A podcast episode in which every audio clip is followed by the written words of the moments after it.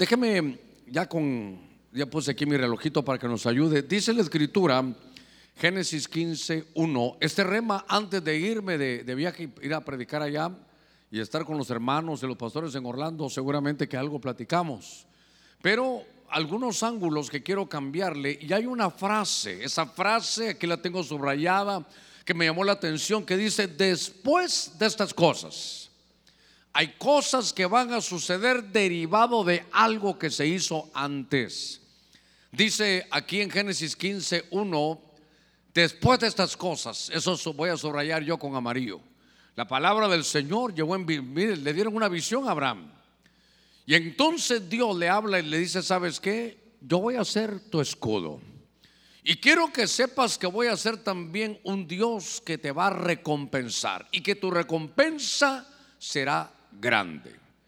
Qué lindo poder ver que de, de, la boca de Dios, de la palabra misma del Señor, Dios se encarga de proyectar una visión, hermano Abraham, el padre de la fe. Y Dios proyecta y le da una promesa, hermano hermosa. Las promesas de Abraham son nuestras promesas. Diga conmigo nuestras promesas. Todas las promesas del Señor, ¿cómo son? Son sí y son amén. Y le dice, Abraham, yo voy a ser tu escudo, yo te voy a proteger, yo te voy a cuidar. Después de estas cosas que has hecho, yo voy a ser tu escudo. Y tu recompensa, dice, será muy grande. Hermano, qué, qué lindo poder entender que Dios sea, hermano, el escudo. Dice la escritura que por lo menos cuando querían atacar a Job, hasta el mismo Satanás subió al cielo. Y sube al cielo, toca la puerta, pide permiso, saca su salvoconducto, hermano, llega y le dice, Dios, solo vengo a decirte algo. No le puedo hacer nada Job. Porque tú has sido su escudo. Fíjese qué cosa, tú lo proteges. Tú lo proteges a él, tú le proteges a la esposa, le proteges los hijos, le proteges las empresas, todos sus bienes están protegidos y yo así no puedo hacer nada. Cuando Dios es tu escudo, hermano, el diablo no puede hacerte nada. Y si hay algo que en algún momento puede, como para Pedro, que lo fueron a zarandear, a Job, entonces dice Dios, bueno, te voy a dar permiso. Tiene que pedir permiso. Y entonces veo aquí que la Biblia nos enseña por lo que vamos a hacer hoy. Yo quiero eh, empezar y terminar, quiero hacer un círculo virtuoso. Y entonces, después de estas cosas, Dios le dijo, yo voy a ser tu escudo. Una más. Está Eliseo con un siervo a la par, usted recordará la historia, y de pronto vienen los enemigos y vienen todos con carros de fuego. Y entonces Eliseo está reposado, él está tranquilo pero el que estaba a la par dice, vio cuántos hermanos venían hacia ellos para una batalla, una guerra. Venía el enemigo muy, muy fuertemente armado. Y entonces Eliseo se da cuenta que ese hombre está temblando. Le dice, espérate, ¿qué es lo que te pasa? Mira cuántos nos van a atacar. ¿Y no ves lo que Dios tiene con nosotros? No, no lo veo. Entonces dice, Padre, te pido un favor. Abre los ojos de este hombre para que vea lo que yo puedo ver. Dale ojos y permítele, Señor, que pueda visualizar lo que tú tienes. De pronto termina la oración y aquel hombre abre los ojos y mira, hermano, que hay un, te lo voy a decir lo que dice en el hebreo, que hay un círculo de fuego de toda la caballería de Dios. Y entonces se la ve y dice, pero qué cosa tremenda, eso no lo había visto. Entonces Eliseo le dice, son más los que están con nosotros que los que están contra nosotros. Dios es nuestro escudo, no nos van a poder hacer nada. A ver, démosle palmas fuertes al Señor. Entonces, esto me llama la atención porque, hermano, esto, esto dice que Dios va a ser nuestro escudo, pero, pero note, después de estas cosas, ¿después de qué? Entonces yo quiero que regrese su Biblia, el capítulo anterior, y que ponga sus ojitos ahí, por favor, en el verso 18. Génesis 14, 18. Yo, yo quiero, hermano, ¿cuántos quieren a Dios como escudo? ¿Cuántos quieren que Dios lo recompense? Entonces hay que ver qué hizo Abraham, qué fue lo que sucedió. Y entonces en, el 14, 18 dice la escritura que estaba Abraham y que se encontró con Melquisedec, rey de Salem. Entonces, este sacerdote de Melquisedec sacó pan, oiga, sacó vino. Él era un sacerdote del Dios Altísimo y lo bendijo. Quiere decir que después de lo que pasó en el capítulo 14, que el sacerdote le dio pan, le dio vino y lo bendijo, entonces después de eso, mire, después de participar del pan y del vino y de la bendición, Dios le dijo, ¿sabes qué? Voy a hacer tu escudo y tu recompensa será grande. Espero en Dios que todos esta misma tarde nos podamos sentar a participar del pan, del vino y de la bendición. Porque después de esta santa cena, Dios está diciendo, ¿sabes qué? Yo soy tu escudo, yo voy a ser tu fortaleza, yo levantaré tu cabeza, yo voy a ser el Dios que te recompensa. Usted ha estado esperando durante mucho tiempo, viene su tiempo de recompensa. A veces, a veces démosle palmas fuertes a nuestro Señor. Mire, mire qué cosa esta. ¿Sabe? A veces uno dice, no, como que no le llega a uno la hora, hermano. Como que uno está esperando algo y usted sabe que ha estado sembrando y trabajando y no llega el tiempo. Pero de pronto, hermano, eso le pasó a aquel rey en aquel libro de la escritura, cuando aquel rey no podía dormir y dijo, hermano, que algo sucedía, Dios le quitó el sueño a ese rey. Y entonces, como no podía dormir, dijo, tráigame los, el, el libro, las memorias, ¿se recuerda usted? Y entonces el rey empezó a leer el libro de las memorias y encontró que había un hombre que se llamaba Mardoqueo, que hacía muchos años le había librado de, hermano, de, una traición que le querían hacer al rey. Y dijo, a ver, ¿y a este Mardoqueo qué le dieron? No, no le dieron nada. ¿Cómo es posible? Ya vi por qué no puedo dormir. Tráiganlo porque lo voy a honrar. Le llegó su tiempo de honra. Le llegó su tiempo de recompensa. Hermano, ¿cuántos estarán aquí esta misma tarde y que Dios ha dicho, voy a abrir el libro de las memorias? Es su tiempo de recompensa después de que participen del pan, del vino y de la bendición. Esta tarde Dios va a abrir ese, ese libro, hermano, de las memorias. Al estar leyendo esto, yo quiero llevarlo, hermano, al libro de los Hechos, en el capítulo, hermano 1, venga conmigo al libro de los Hechos, en ese capítulo 1, en el verso, eh, a ver, 8, hay un, hay un pasaje que me llamó la atención, porque dice, pero recibiréis poder cuando el Espíritu Santo venga sobre vosotros y me seréis testigos en Jerusalén, dice hermano, en toda Judea, Samaria, hasta los confines de la tierra. Después de haber dicho estas cosas, fue elevado mientras ellos miraban y una nube lo recibió y ocultó y lo ocultó de sus ojos. El Señor se había estado apareciendo ya resucitado durante 40 días. Y este día número 40 en el verso 9 dice ahí, hermano, después de estas cosas fue elevado mientras ellos miraban y una nube lo recibió. Entonces, ahora, después el Señor está aquí ya resucitado. Oiga, después de la muerte y la resurrección de Cristo, entonces dice el Señor, después de esto van a recibir poder. Mire qué cosa. Hoy vamos a recordar con más fuerza que nunca la muerte y la resurrección. El pan tipifica la muerte, el cuerpo de Cristo que fue entregado por nosotros. Y el vino, la sangre, hermano, que fue derramada. Esa es la sangre, ¿sabe qué es? Esa es como la tinta con que el Señor firmó. Eso, eso es el nuevo pacto. Por eso a veces no se entiende porque el pacto es un contrato.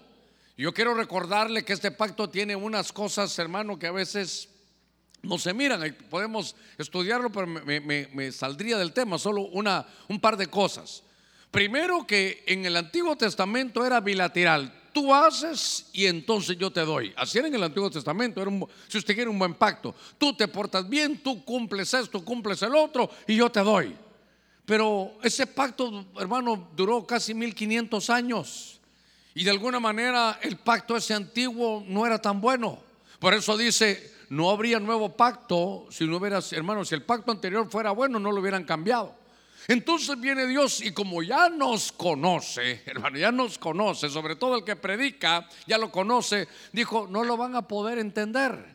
Entonces, el nuevo pacto, el nuevo pacto es aunque a veces ustedes sean infieles, dice Dios, yo voy a permanecer fiel. ¿Saben qué? Les voy a dar algo, oiga, que no se merecen. Eso se llama gracia. Voy a darles regalos. Eh, muchas cosas son siempre cosecha, pero el pacto es unilateral. Dice el Señor, el que comenzó la buena obra la va a terminar. Dice Dios, si yo lo comencé, yo lo voy a terminar. Por eso dice, nadie viene a mí si el Padre no lo arrastra. Si tú estás en el libro de la vida, sé lo que voy a decir es difícil, pero si tú estás en el libro de la vida, hermano, te escondas. Tú puedes irte a esconder, pero de ahí te va a traer Dios. Dice, si pones tu nido en las estrellas, de ahí te voy a traer y te voy a bajar, porque estás inscrito en el libro de la vida, te voy a llevar aunque sea arrastrado, pero voy a cumplir mi propósito en ti.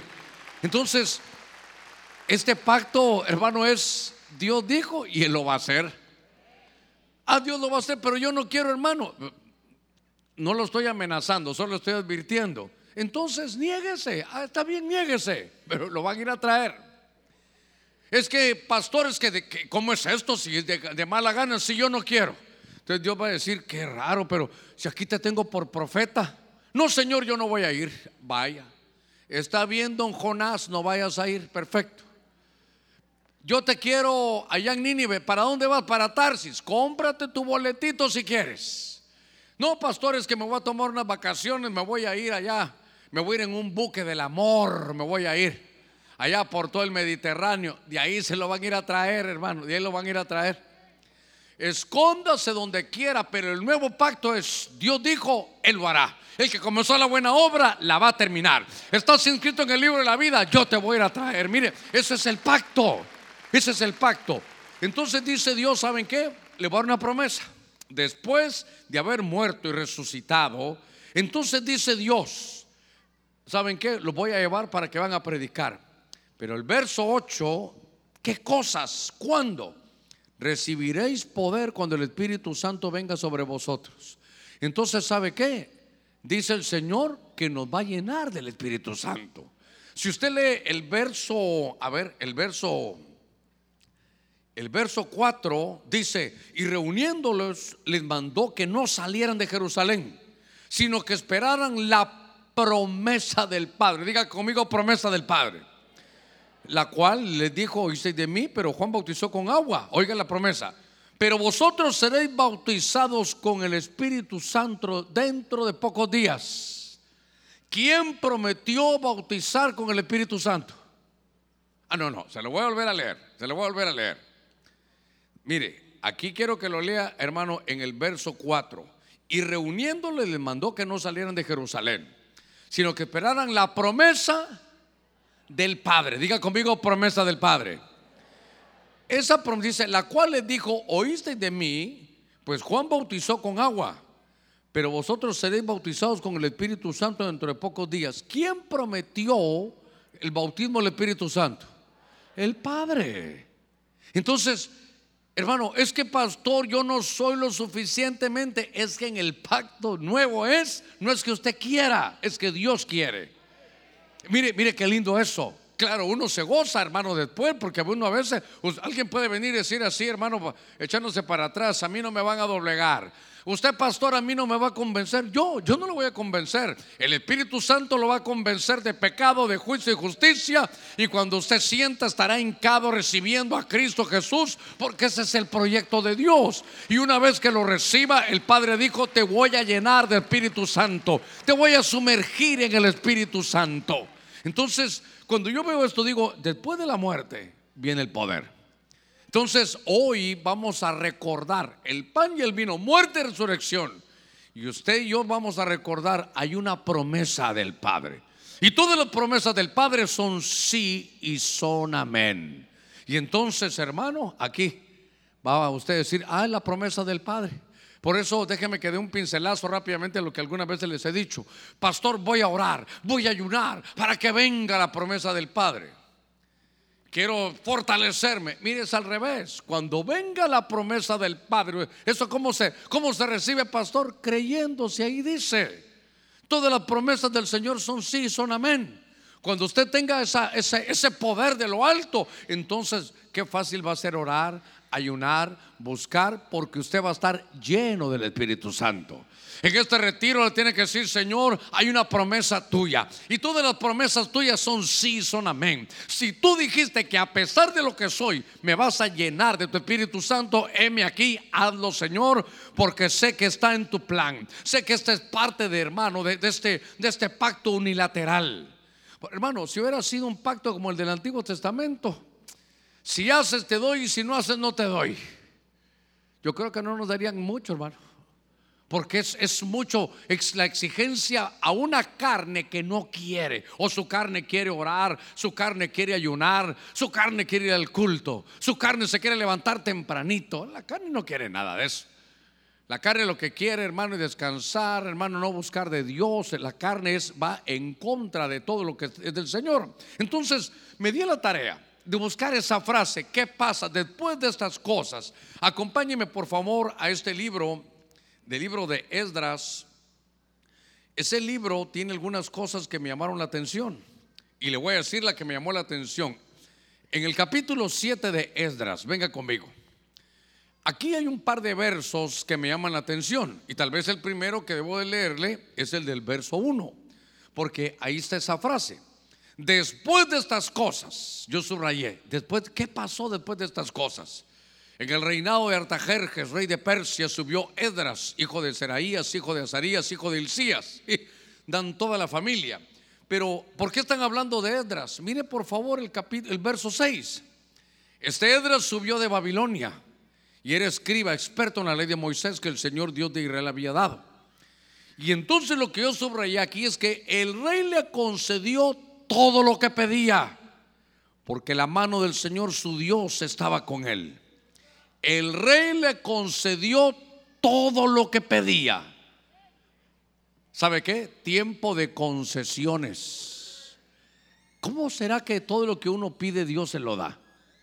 Claro, estoy hablando en el buen sentido de la palabra, ¿va? No va a salir, quiero un carro nuevo, quiero esto, quiero aquí, quiero allá. No, eso no, no, no, estamos hablando de eso, sino todo en el proyecto de Dios, lo que Edras pedía, dice aquí, y el rey le concedió todo lo que pedía entonces, ¿cómo, ¿cómo estamos? Verso 1. Después de estas cosas, Dios le concedió todo lo que él pedía. Después de estas cosas, el rey le concedió todo. Yo quiero saber el secreto de las concesiones.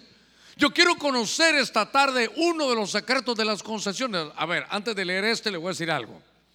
¿Cuántos queremos, hermano, que Dios nos dé esas concesiones? ¿Usted tiene alguna petición que quisiera poner delante del Señor? La Biblia dice, deleítate en Jehová y Él te concederá las peticiones de tu corazón. A ver, la Biblia dice, sirve a Jehová y Él te concederá las peticiones de tu corazón. ¿Cuántos decimos amén a eso? No, así no dice. Sé el pastor y yo te concederé las peticiones de tu corazón. Así no dice ven al culto el sábado y el domingo y el lunes y yo te voy a conceder. No, hermano, no, es, no es eso. ahí no dice sirve al Señor tampoco, tendrá sus, sus concesiones eso. Pero la concesión es deleítate en Jehová. Cuando sirvas, te deleitas en servir. Germán, si vas a predicar, te vas a deleitar en predicar. Si vas a hacer, vas a hacer algo para mí, lo vas a hacer pero, pero con pasión, lo vas a hacer creyendo, lo vas a hacer con un deleite, lo vas a hacer de buena gana. Entonces, mire, haz las cosas de buena gana para Dios.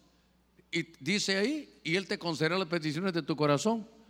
Ahora, pregunta al que está en la par suya, ¿hace las cosas con deleite?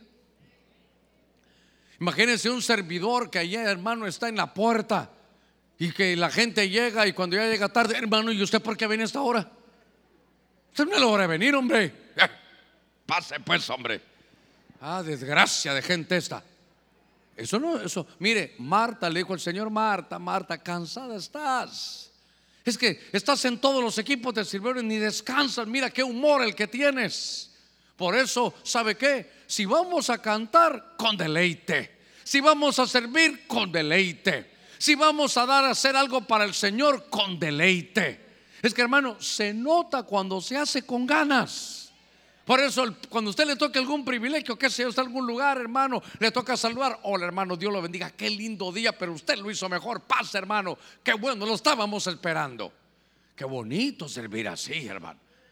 Pero qué terrible es que, uy, apareció el peine. Uh, vaya hombre que vino, hermano. Usted sí que a los retiros viene usted, ¿verdad? Pero ni modo. Ojalá que le abran el cielo, que cuando usted llegue al cielo haya retiro, si no, no entra, hermano. Hermano, ¿qué, qué, qué cosa esa? O ya se imagina, hermano, ¿sabe qué? Voy a predicar rapidito porque a las 5 juega el maratón, entonces le voy a meter, hermano. Padre, gracias en el nombre de Jesús, sean bendecidos. Ah, hermano, agarre el pan, es el hombre, apúrese. Eh, el vino, un traguito, si antes, se, antes se agarraba la botella y no hacía cosas, échese el vinito. Padre, los bendigo en el nombre de Cristo y Señor, dale pepino para que les vaya bien en el camino. Amén. Usted va a decir, Dios mío, ¿qué le pasó, pastor? Por eso dice aquí que el Señor, el rey le concedió todo lo que pedía. Y por eso le digo, uno de los secretos es deleítate en Jehová.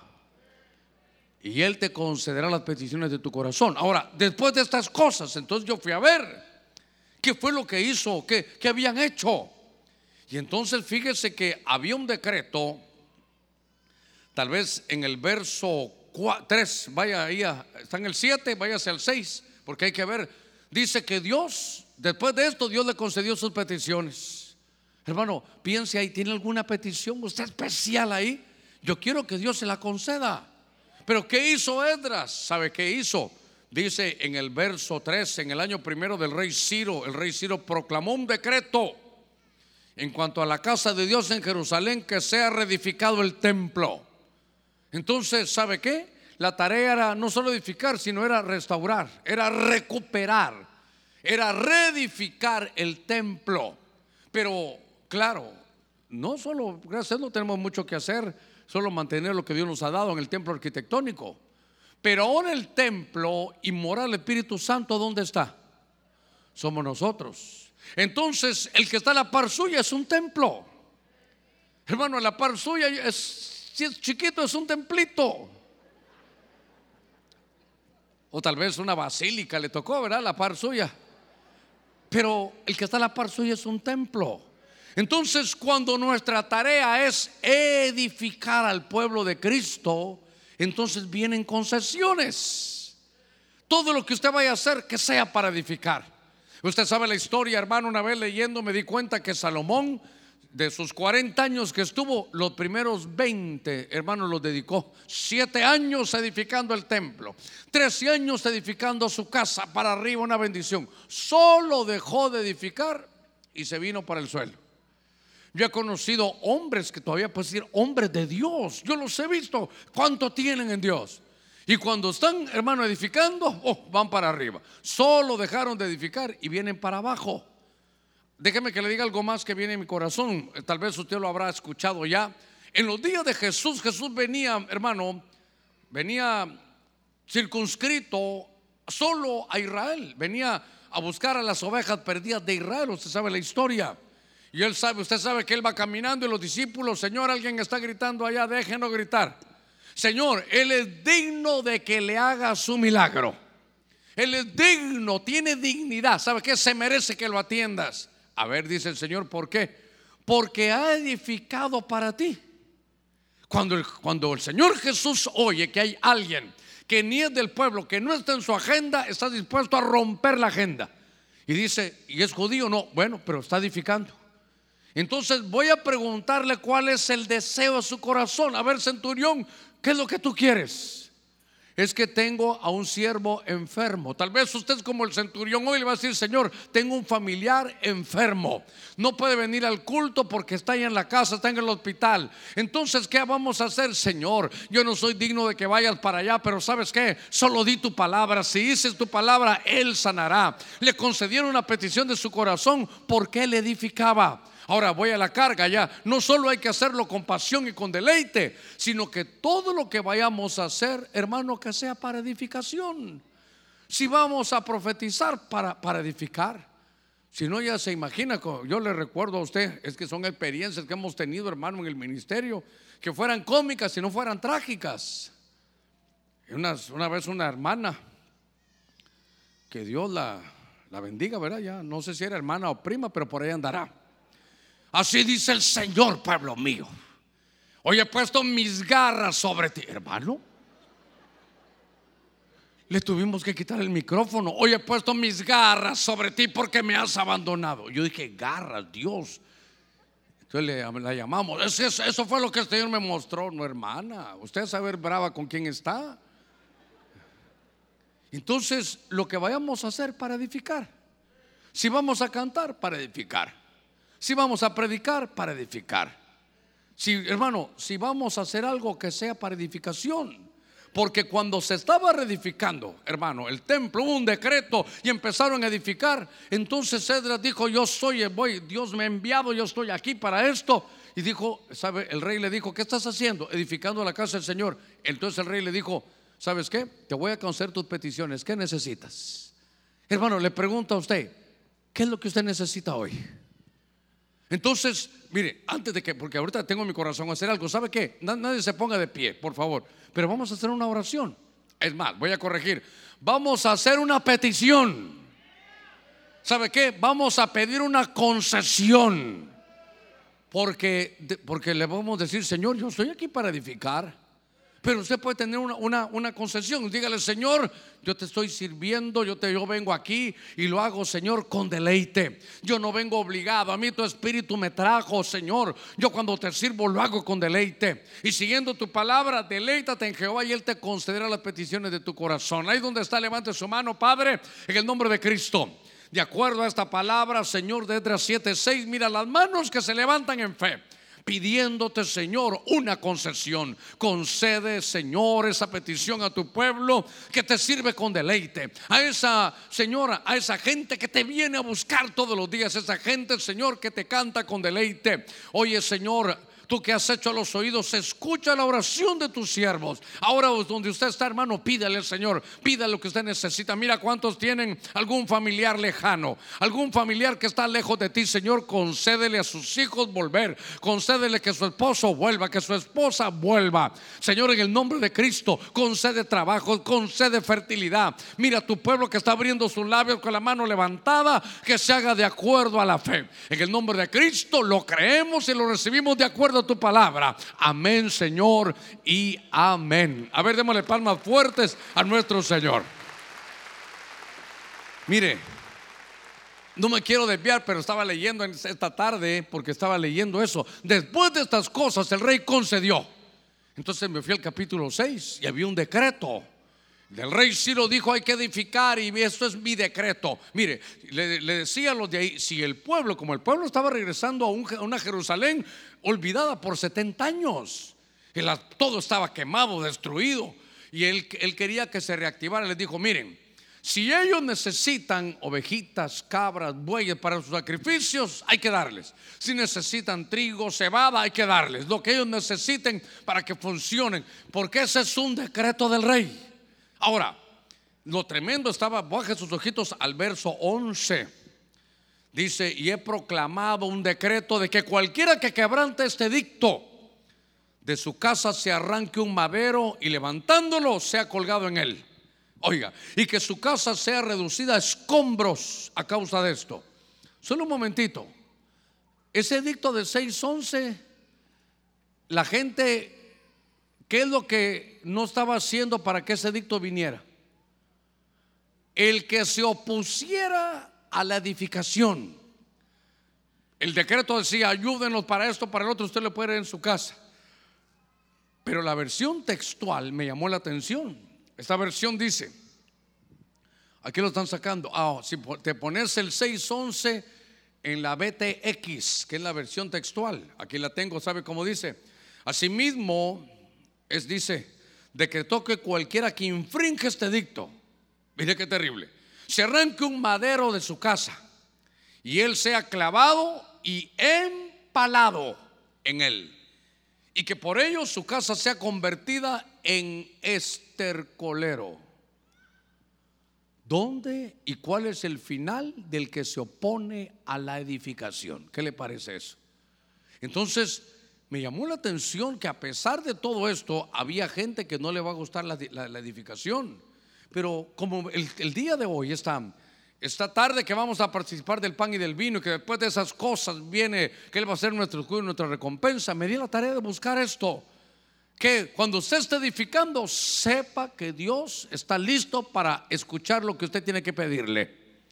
Así que cuando usted esté fluyendo, hermano, deleitándose en Dios, Señor, de acuerdo a Edras 7:6, yo te pido algo. Y saque su petición ahí. Hermanos, ¿y cuántas veces en la Biblia dices qué quieres que te haga? ¿Qué es lo que tú quieres? Le dijeron, hermano, a Esther, eh, te extiendo el cetro, ¿qué es lo que tú quieres? Hasta la mitad del reino te daré. Dios quiere conceder peticiones. Ahora, estaba leyendo en estos versículos y me, llamó la atención uno, hermano, tan tremendo en el libro de, de Reyes, en el capítulo, creo que es 17, venga conmigo, en el verso 17. Dice este verso, y sucedió después de estas cosas. Mire qué pasó. Se enfermó el hijo de la mujer dueña de la casa. Y su enfermedad fue tan grave que quedó que no quedó aliento en él. Un pincelazo rápidamente. Este, esta parte de este pasaje, hermano, pocas veces lo leemos, o tal vez yo he cometido el error de pocas veces lo he predicado. Esto sucede en una ciudad que se llama Sarepta, en un momento de crisis, en un momento que habían como tres años y medio que no llovía. Y entonces, en medio de la crisis alimentaria, empresarial, financiera que había, hermano, dice que el Señor le dijo a Elías, ¿sabes qué? Ve a Zarepta, ve a la casa de una viuda. ¿Se recuerda la historia? Lo hemos hablado en algunos momentos. Y Dios envía al profeta Elías a la casa de esa mujer viuda. Y entonces cuando llega, él llega con hambre. Había una hambruna. Y le dice, ¿tienes algo de comer? La, mujer está, está conocida, ni conocía quién era Elías. Y entonces dice, ah, este viene a pedir comida. Ay, Dios mío. Elías no se dio cuenta que era profeta. Y entonces le dice, mira, tenemos un poquito de harina, un poquito de aceite. Y, pensando que este le va a pedir. Y te digo algo, solo dos porciones tenemos. Una para mi hijo y una para mí. Y le, la mujer que le pone un poquitito más de salsa a los tacos y le dice, y, después de esa comidita que tenemos, nos morimos. Como el que dice, para vos no hay nada. ¿Cómo venís a pedir comida? ¿Por qué no vas a otra casa? Yo, yo soy viuda, yo no tengo quien trabaje por mí. Así que solo tenemos un poquito de harina, un poquito de aceite. Oh, veo que estamos en una, una, viviendo de una manera muy pobre. Hay una miseria tremenda y solo hay para dos platos. Así que mi hijo y yo comeremos y nos vamos a morir después porque no hay más comida.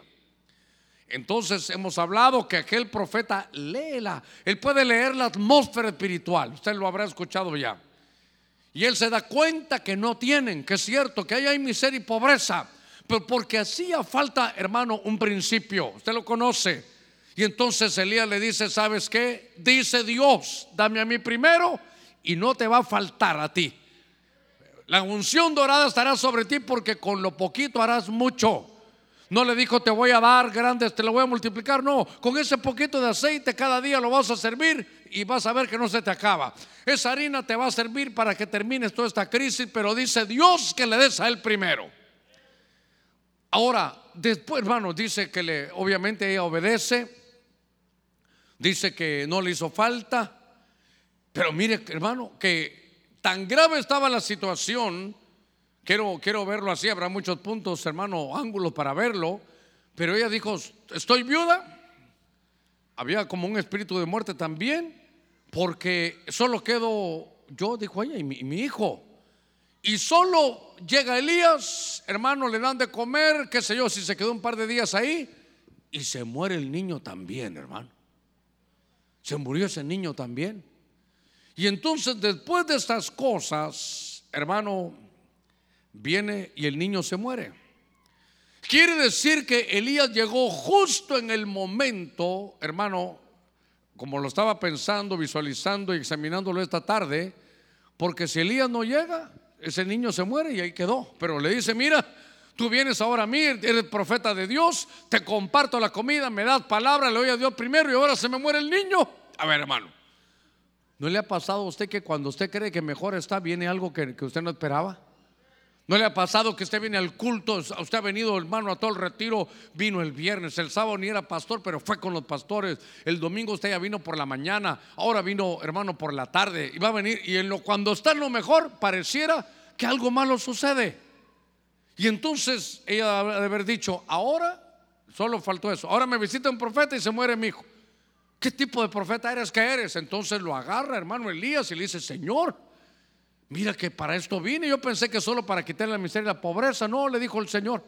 te he traído para que le resucites a este niño, que el hermano Elías lo lleva, se tiende sobre él tres veces, le dice, Señor, te pido algo, que su alma pueda volver a este cuerpo, diciéndolo, hermano, vuelve, hermano, el, alma al, niño y el niño, hermano, se, se pone de pie y se lo devuelve a su madre. Entonces, yo apunté aquí que después de estas cosas, hay que leer todo, porque el niño se enfermó y se murió, pero al final el niño resucitó. Entonces dice ahí, después de estas cosas le resucitaron a su hijo. Después de estas cosas, su hijo quedó resucitado. Entonces le quiero decir algo. No solo estamos hablando de muerte física, porque cuando se habla del pródigo, el padre dice, este mi hijo muerto era y ha regresado. Muerto era y ha resucitado. Quiere decir, voy a la carga como el centurión, que si usted tiene un familiar, hermano, que está muerto espiritualmente, o tal vez conoció al Señor, hermano, y ahora está alejado, que es un hijo como el pródigo y está alejado. Entonces, ¿cómo hacemos para que Dios lo traiga? ¿Cómo hacemos, hermano, para que Dios lo resucite? Seguramente los que hemos vivido esa experiencia somos los que más tenemos en el corazón decir, Señor, ¿qué hago para que mi hijo regrese? ¿Qué hago para que mi hija regrese? ¿Qué hago para que, que tú, Señor, pongas tu mano? ¿Sabe qué? Dele a Dios primero. No estoy diciendo de dinero, estoy diciendo que se dé usted en vida primero al Señor. Buscar primeramente el reino de Dios y su justicia y todas las demás cosas van a venir por añadidura. Que hermano, que antes de hacer cualquier cosa, Señor, mira, primero tú. Ahora, por eso yo le digo, desde que comenzó el ministerio, yo recuerdo algo, alguna, algún lineamiento de esto. ¿Por qué cuando tenemos la famosa llamada Semana Santa no, no lo hacemos, hermano, el, miércoles ya en la, en la, noche, jueves, viernes y sábado, si esos son los días de feriado? Lo hacemos antes para decirle, Señor, te honramos a ti primero. Y luego los días de feriado, váyase con su familia. Qué bueno, le, hermano, le va a caer bien tener ese, ese tiempo de, de, de coinonía, de comunión con los hermanos. Pero entonces, ahora quiero, hermano, redondear este principio. Dice Dios, dame a mí primero y te voy a resucitar los familiares que se han ido. Dame a mí primero y te voy a regresar a ese ser querido. Dame a mí primero y esa petición familiar, dice el Señor, te la van a conceder. Pero ¿sabe qué? ¿Qué, qué es lo que dice el diablo? El diablo le dice, mira hasta tu hijo se fue, ¿de qué te sirve ir al culto? Mira, perdiste el trabajo, ¿de qué te sirve ir al culto? Y entonces nos trastorna, pero hermano hay que entender algo. Si le damos a Dios primero, estamos diciendo, ¿sabes qué, Señor? Yo te amo a ti sobre todas las cosas. No importa las circunstancias, sé que tú tienes un plan maestro. Y aunque ahorita parece que no hay nada, ahí está todo. Ahorita yo veo, va a brotar la bendición, hermano, porque Dios la tiene preparada. A ver, démosle palmas fuertes a nuestro Señor. Gloria a Dios. Después de darle a Dios primero, hermano, prepárese porque vienen bendiciones. Entonces, seguramente que a veces vamos cambiando ahí las cosas, los valores, primero que sea el Señor. A ver, déjeme avanzar un poquitito más. Me quedan como 20 minutitos todavía. En el libro de Génesis, capítulo 39, bien conocido este verso. Verso 7 le voy a leer desde el verso 6. Así que todo lo que poseía un señor que se llamaba Potifar lo dejó en manos de José. Y con él ahí no se preocupaba de nada, excepto del pan que comía. Y era José, ese era de Benecer, hermano, ese José. Era de gallarda figura y de hermoso parecer. Así como el José que está sentado a la par suya. ¿Verdad? José era, hermano, todo lo, mire, déjeme que le lea algo más. Mire el verso 5. Sucedió que después del tiempo que lo hizo mayordomo sobre su casa y sobre todo lo que poseía el Señor, bendijo la casa del egipcio por causa de Chepe, hermano. Por causa de José. Y la bendición del Señor estaba sobre todo lo que poseía en la casa en el campo. Mire cómo estaba él, con un éxito empresarial tremendo. Pero el verso 7 dice, Después de estas cosas, mire, sucedió después de estas cosas, que la mujer de su jefe, de su amo, miró a José con deseo. Ay, ay, José. Y le dijo, ah, no se guardaba nada, doña Potifara. Acuéstate conmigo. Eh, directa la vieja, hermano, de una vez. Ahora, déjeme que tome esta parte como un aviso. Diga conmigo, un aviso. Es un aviso profético. Que ahora que estés en lo mejor que Dios te ha bendecido, que hasta la gente sabe que a la empresa le va bien porque tú estás ahí. Tu jefe sabe mientras este esté aquí, esto camina calidad. En medio, después de éxito, después de ese éxito empresarial, después de ese éxito, te puede llegar una tentación en tu propio trabajo. Ah, pastor, no se preocupe, yo tengo jefe, dirá una hermana. Bueno, entonces es el mismo Potifar y tú eres Josefa. Pero la tentación, esta ya no es prueba, esta es tentación, tentación. Qué hermano, qué, qué directa la señora, qué directa la señora. Lo vio con deseo, hermano. Ay, José. Y de una vez ya no se aguantó. ¿Sabes qué? Ya, esto ya no es acoso, va directo. Acuéstate conmigo. Recuerdo hace algunos años, pero nadie se va a ofender. Diga, no, no nos vamos a ofender, porque yo no estoy contando nombres, hermano, ni nada. Estaba yo mm, pastoreando allá en el planeta Neptuno. Y entonces estábamos en medio de los cultos, fue el siglo pasado, no se preocupe. Y entonces estábamos ahí, hermano, y había un doctor en la congregación, pero era el doctor Cándido, hermano. Cándido Pérez, creo que era. El doctor así se pasaba, hermano, la mitad de su carrera estudiando y la otra mitad en el gimnasio, hermano. Terminaba de operar, le quedaba media hora y, hermano, uno, dos, uno, dos, tremendo, hermano. Terminaba de operar todos a dormir y él eh, despechadas, hermano. Mire, con una mano se tiraba como Rocky, hermano, todo. Y entonces estaba en la iglesia. Y entonces allá en, Neptuno había una hermanita que no sabía que ese doctor estaba casado. Porque cuando lo miraba, ni, hermano, él no se ponía la, la camisa. Hermano, él, él tenía que echarse aceite para ponerse la camisa. Yo no sé si era small o era medium, porque no sé si era S de socado o M de mamado, pero algo tenía, hermano. Pero ese doctor levantaba polvo donde había lodo. Mire pues, entonces esta hermana de Neptuno sabía que ahí estaba el doctor. Entonces un día, hermano, danzando de una vuelta y ay, ay, ay, ay, ay. Entonces algún doctor iba saliendo. Entonces solo ese doctor había, lo llamamos, ¿qué pasó aquí? Gloria a Dios. Y bueno, pero qué doctor, wow. Aquí en Neptuno esos doctores hay. Bueno, total que me quedé una semana predicando en Neptuno, había culto todos los días. Y al día siguiente, danzando, y otra vez un accidente, vamos a ver, la misma hermana. Otra vez la misma hermana. Ay, ay, mi rodilla, mi rodilla. Hermana, no, no, no, llamen al doctor llamen al doctor. Entonces llegaba el doctor y miraba y bueno, está bien. El día miércoles, hermano, estamos ya para terminar, danzando alegría, ya no vamos a casa. Por allá cayó un hermano, vamos a ver. La misma otra vez, hermano.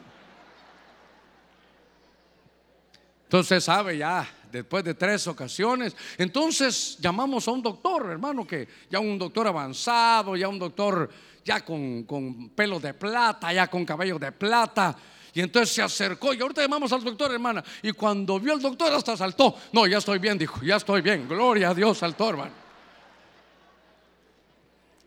¿Por qué le cuento eso? Así era esta, hermano, la esposa de Potifar, directa la señora, directa. Entonces, ¿qué le quiero decir? Este es un, es un aviso, diga conmigo, es un aviso. A ti que te está yendo bien, uf, que todos saben que, hay una nube de gloria sobre ti, que, que en el trabajo te está yendo calidad, en el trabajo te está yendo bien. En este retiro te estoy avisando de parte de Dios que te va a llegar una tentación. Silencio en la iglesia de Cristo. Solo se lo estoy avisando. ¿Para qué? Para que cuando llegue, ah, ya me avisaron. Cuando la potifara le diga, te puedes quedar a hacer horas extras hoy. ¿Quiénes más nos vamos a quedar? Only you and me. Uh. Usted dice, patitas para correr te quiero. Bueno, solo se lo estoy avisando. Dígale que está en la par suya, te están avisando. Bueno, bueno, déjeme avanzar. Déjeme avanzar. Ay, Dios mío. Démosle palmas fuertes al Señor, gloria a Dios. Mire. Es que sabe que al diablo no le gusta verlo a usted bendecido. Dirá, este brilla en la iglesia y brilla aquí afuera también, algo le voy a hacer. Y como es un buen hombre de Dios, hermano, pero, pero ahí le va a llegar ese problema. El diablo se lo va a poner, pero ya Dios nos avisó y usted está avisado. Así que cuando llegue una mujer y usted es un hombre casado, dígale, hombre casado, cohete quemado. Pero la esposa de Potifar le va a decir, pero bien cocinado, qué rico bocado. Usted la tiene que reprender. Bueno, usted la tiene que reprender. Volvamos a la seriedad, por favor. Bueno, Juan 19, venga conmigo, Juan 19. Evangelio de Juan, capítulo 19, verso 38. Ya todos tenemos los elementos, ¿verdad? Del pan y del vino. Ya vamos a, todavía nos faltan unos, unos minutitos. Fíjese que aquí en Juan 19:38 dice, después de estas cosas, después de estas cosas, José de Arimatea, que era discípulo de Jesús, ah, ¿cuántos somos discípulos de Jesús? Pero mire cómo era discípulo, aunque, ¿cómo era discípulo este? En secreto, en secreto. Por miedo a los judíos, pidió permiso a Pilato para llevarse el cuerpo de Jesús. Y Pilato concedió el permiso. Entonces él vino y se llevó el cuerpo de Jesús. José de Arimatea aparece aquí en este pasaje y tiene la valentía, tiene la osadía de abrirse paso y decirle Pilato, por favor, dame el cuerpo de Jesús. Quiero estar cerca de él, quiero tenerlo cerca. Hermano, y se lo concedieron. Pero, ¿cómo estaba el cuerpo de Jesús? Estaba muerto, estaba muerto. Entonces, me llamó la atención que hasta después que murió Jesús, tuvo, hermano, tres años y medio en la ciudad donde estaba José de Arimatea. Lo tuvo para, para poder llegar. Pero ¿sabe qué? Le daba temor el que dirán. Por eso alguna vez usted me escucha decir lo de la secreta. Porque algunos de otras iglesias venían, hermano. Seguramente por ahí vienen. Pero venían allá donde no hay shofares, no que hay campanas. Y entonces, como se recuerdan ustedes, los que vienen conmigo del templo anterior y del anterior también, habían columnas. Entonces ellos se ponían detrás de la columna. Cuando venía la cámara por acá, se ponían detrás de la columna. Y cuando la cámara pasaba por aquí, se escondían porque eran de la secreta. Ellos les decían algo, pero ellos venían a buscar algo de Dios. Eran discípulos de Jesús, pero eran de la secreta. Así era este José de Arimatea. Pero ya que el Señor había muerto, entonces lo va a buscar. Hermano, tiene la osadía, tiene la valentía, se lo va a pedir. Porque él era un, hombre que estuvo en secreto por miedo al que dirán. Y entonces agarra, hermano, el, cuerpo de Cristo. Hermano, ¿sabe qué? Más adelante dice que junto con Nicodemo lo, querían atender. Dice que este José Arimatea, hermano, el sepulcro que era para él se lo dio para que enterraran al Señor. José Arimatea era un hombre rico. Ahora, lo que quiero trasladarle, ¿sabe qué es aquí? Después de que murió, quiso estar tan cerca. ¿Sabe qué es esto, hermano? Decisiones tardías. Ya tuvo tres años para estar cerquita, tuvo tres años para decirle yo soy tu discípulo, Señor, yo te voy a seguir donde quiera que vayas. Tuvo tres años para presenciar sus milagros, tres años para estar en su hermano en su discipulado directo que emergía de la misma boca del Señor. Tuvo tres años y medio para poder estar con él, pero, pero era de la secreta.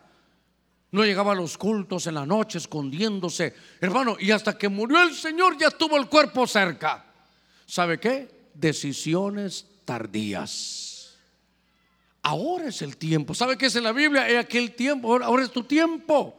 Dice, buscad a Jehová mientras puede ser hallado. Buscad a Jehová en tanto que está cercano. La Biblia dice, toca y se abre. Mira, búscalo y lo vas a encontrar. Clama y Él te contestará. Es ahora el tiempo de estar cerca.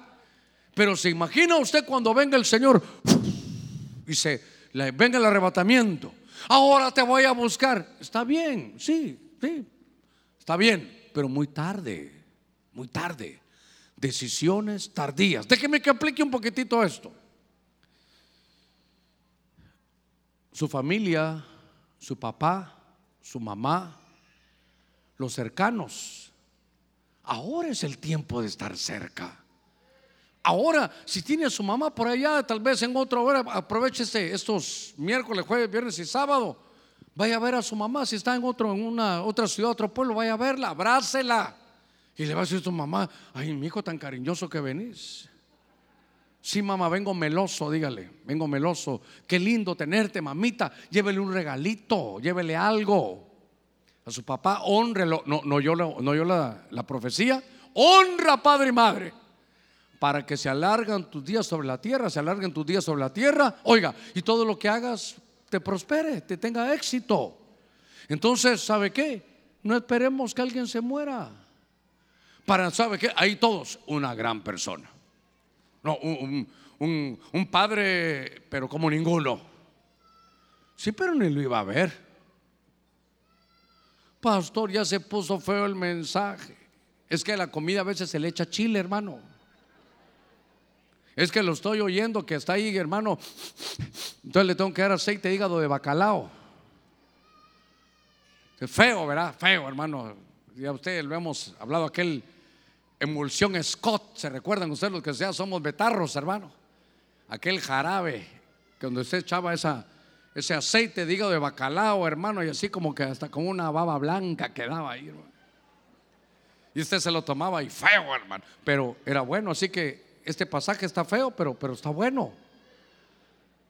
Mire, le voy a contar algo en lo que los hermanos de alabanza van subiendo solo para que le cuente esto.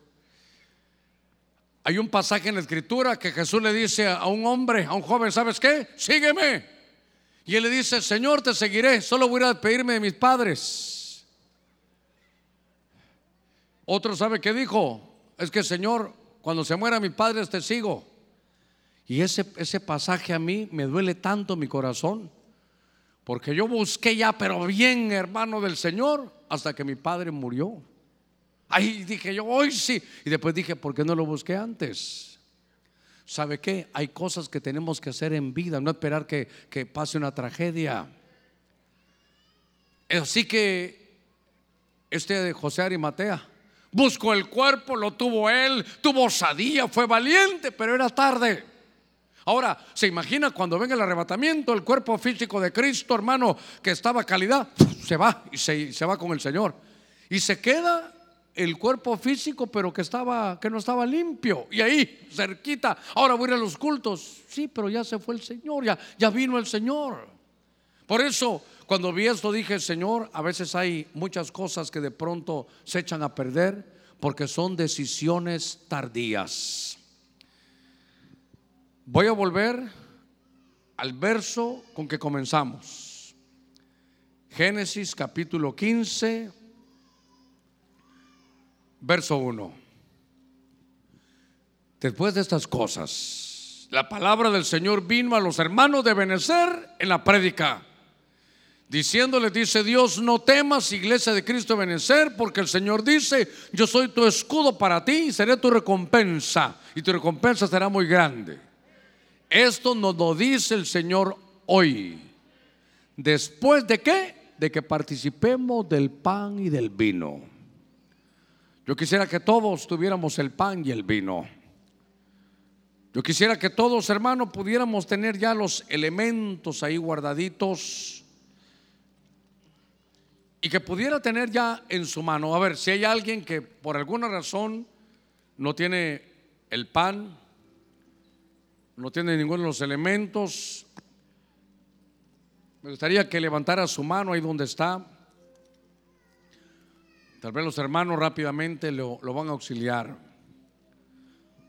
Después de estas cosas, Todo lo que quiero decirles es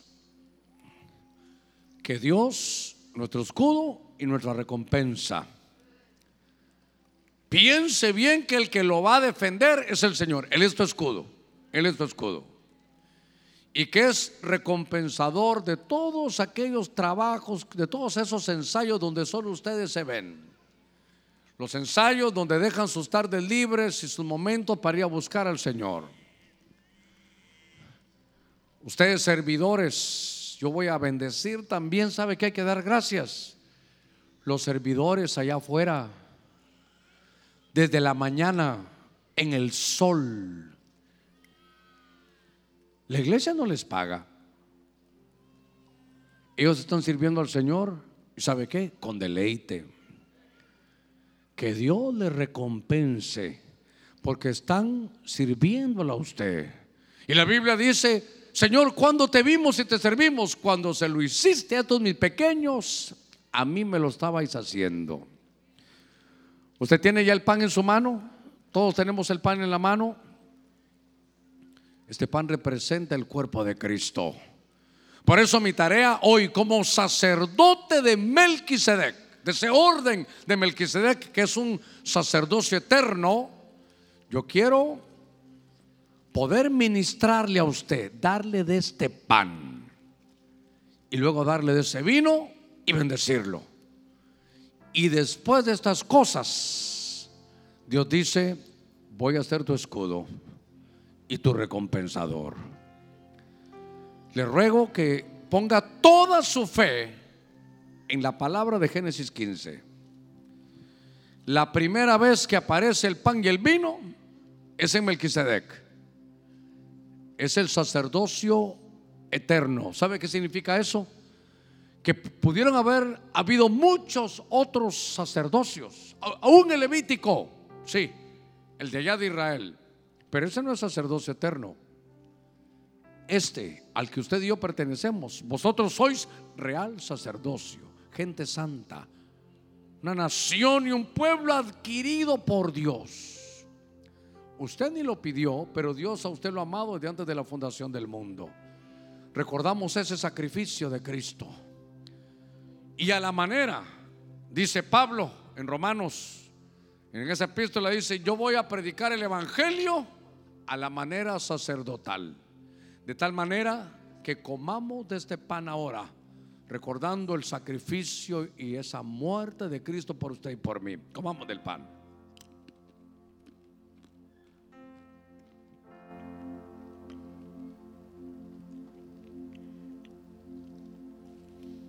meditando.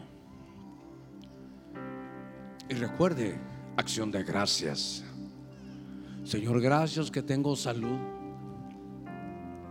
Gracias que me tienes aquí cantándote. Gracias que me dotaste de un talento, una habilidad para tocar los instrumentos de cuerda, de percusión, de viento. Gracias porque me diste una buena voz para cantarte. Gracias porque me has dado inspiración para hacerte himnos. Gracias que me llamaste al ministerio. Gracias Señor porque tenemos vida. Gracias porque tenemos libertad. Gracias por todo lo que has hecho. Por todo lo que estás haciendo hoy. Gracias Señor. Y por todo lo que harás. Gracias por el tiempo, Señor, que viví tal vez en escasez. Me enseñaste mucho. Ahora te puedo dar gracias. Gracias por las experiencias duras de la vida. ¿Sabe? Usted lo habrá escuchado. La Biblia dice, por sus llagas fuimos nosotros sanados. Las heridas de Cristo, hermano, nos traen sanidad. Con el tiempo también me di cuenta que las heridas de un pastor sanan a las ovejas también. Ahora uno puede decir gracias. Gracias Señor, gracias. Gracias porque el tiempo que viene es mejor todavía. Atrévase a decirle al Señor, entendido por tu palabra, que aunque este es un buen tiempo y el pasado también fue bueno, pero lo que viene aún es mejor.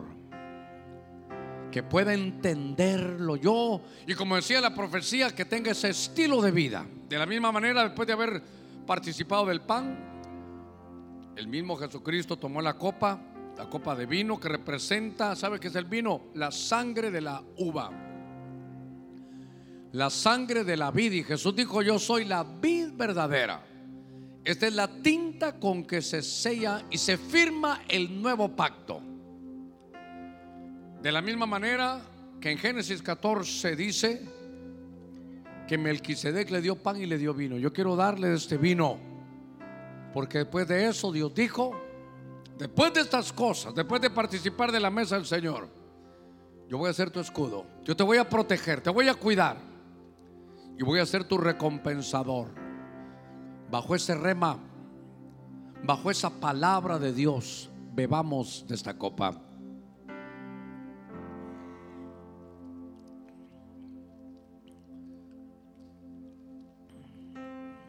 Dele gracias al Señor, dele gracias ahí donde está. ¿Sabe? No solo lo haga con la mente, tampoco le pido que grite, pero sí como su pastor le sugiero, si pudiera se lo ordenaría, le sugiero que abra sus labios y le diga gracias. Gracias Señor. Gracias. A veces uno dice, la Biblia dice dar gracias en todo tiempo. Pero pastor, estoy enfermo, dígale, gracias porque sé que me vas a sanar. Estoy endeudado, gracias porque sé que algo harás para que pueda pagar. Está en juego mi testimonio, está en juego tu prestigio. Gracias, gracias. Gracias por estos días que nos das de retiro, de poder buscarte. Gracias, Señor. Gracias. Y si quisiera usted ponerse de pie. Porque ya le di pan, ya le di vino, ya le di vino y quiero bendecirlo. Dios mío, el sacerdocio Melquisedec es dar pan, dar vino y poder bendecir a tu pueblo.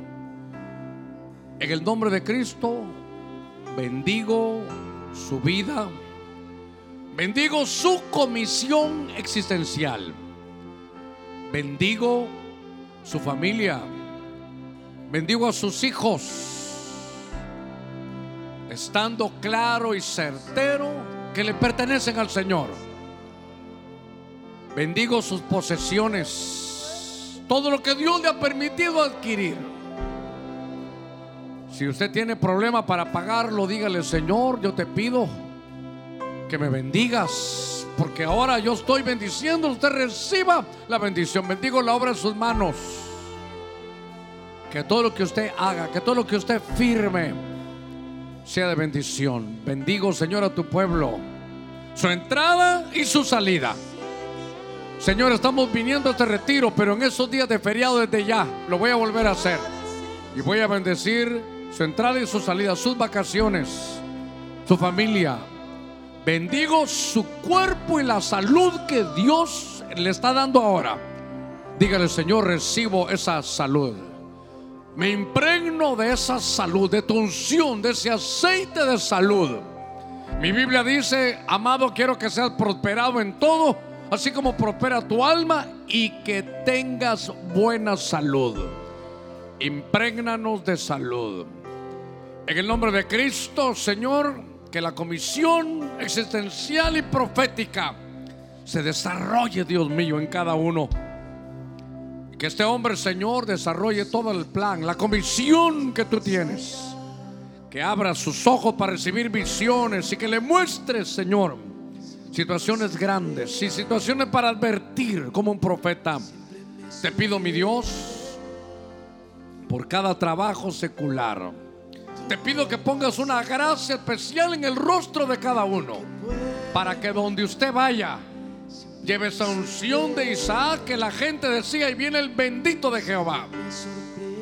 En el nombre de Jesús bendigo sus pies para que recuerde que todo lugar donde usted pueda poner sus pies es territorio suyo, territorio del Señor.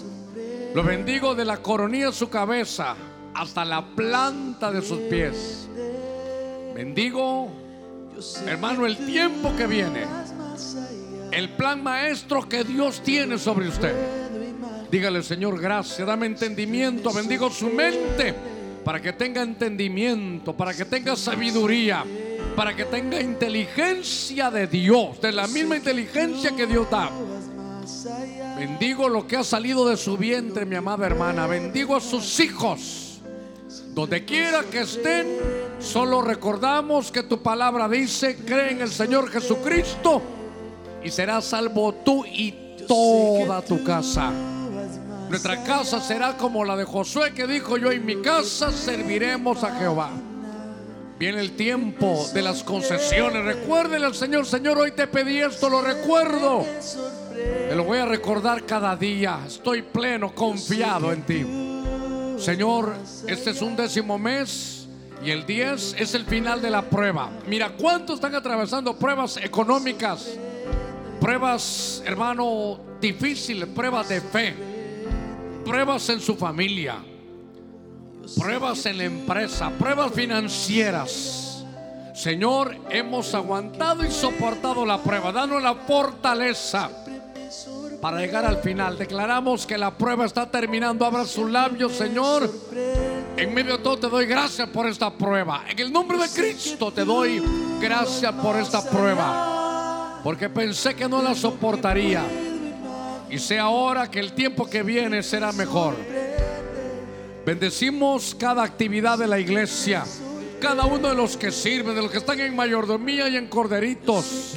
Señor, bendícenos. Dinos, Señor, el giro que tenemos que tomar, la reacción que tenemos que tener. Señor, que no nos quedemos paralizados, que podamos reaccionar en el nombre de Cristo.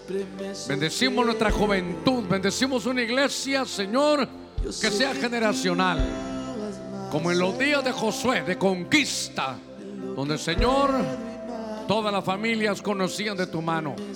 Padre, gracias, llévanos con bendición. Y que este lunes y martes tu gloria esté, Señor, intensa en medio de nosotros. Que Dios lo bendiga con pan, vino y bendición. Los hijos están hoy profetizando de las cosas que no son como si fueran. Estamos declarando, seguro algo en el cielo está pasando, en la tierra se está.